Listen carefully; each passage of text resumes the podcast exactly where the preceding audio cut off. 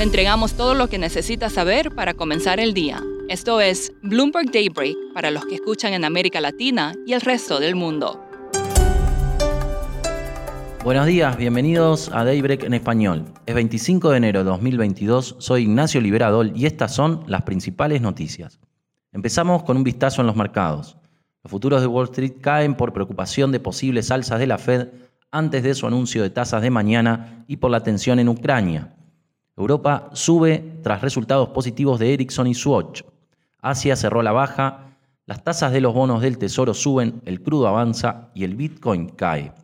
En cuanto a la situación en Ucrania, el presidente de Francia, Emmanuel Macron, espera hablar en los próximos días con Vladimir Putin para reducir la tensión.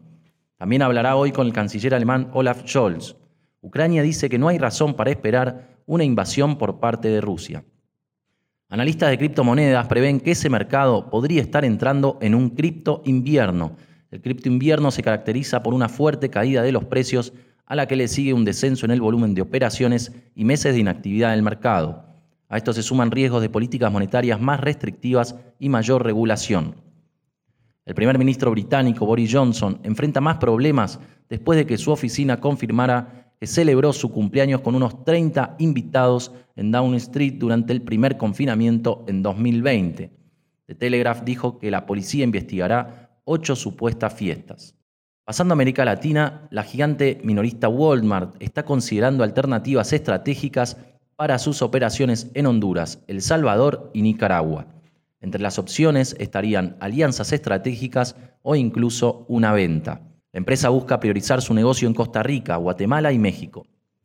La secretaria de Energía de Estados Unidos, Jennifer Granholm, visitó Ciudad de México la semana pasada y se reunió con el presidente Andrés Manuel López Obrador. Según un comunicado, expresó preocupación sobre el posible impacto negativo de las reformas energéticas propuestas por México en la inversión privada de Estados Unidos en el país. La actividad económica en México subió 1.66% en noviembre año a año por encima de lo previsto.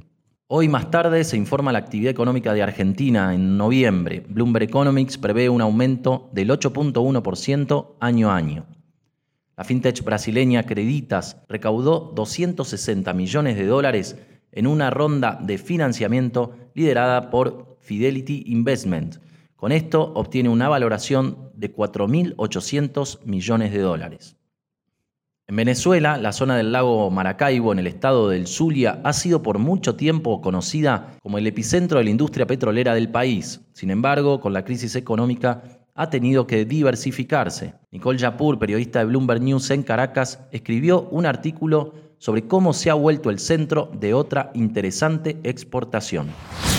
El lago de Maracaibo es donde se descubrió el primer pozo de petróleo hace más de 100 años. Es un lugar en donde se vio nacer a la industria petrolera eh, venezolana y fue el centro de mayor producción de petróleo y el más lucrativo para PDVSA en su momento. Ahora eso ya no es así. Es una, es una región que, que ahora produce una fracción de lo que producía hace 20 años. Entonces han ido floreciendo pues otras industrias en este mm, territorio y se descubrió hace ya unos 30 años que el clima es también muy bueno para cultivar camarones. Los camarones han ido creciendo en, la última década eh, con mucha velocidad y más aún en estos últimos cuatro años y en este momento es una fuente de empleo muy importante en la región, mucho más de lo que es PDVSA en este momento y en el país es el principal producto de exportación privado de Venezuela.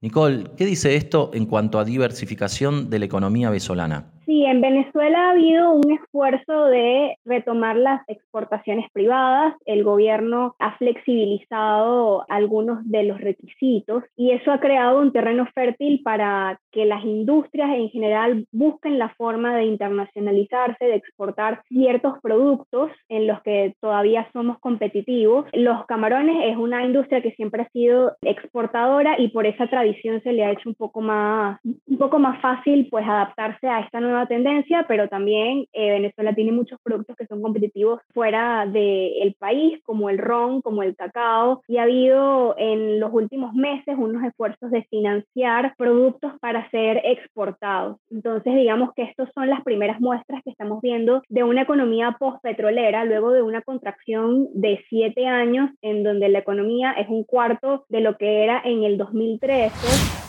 Por último, el cantautor Neil Young exigió a Spotify que retire su música de la plataforma ya que el popular locutor de podcast Joe Rogan está diseminando desinformación sobre las vacunas. Pueden tener a Rogan o a Young, no a los dos, dijo en una carta.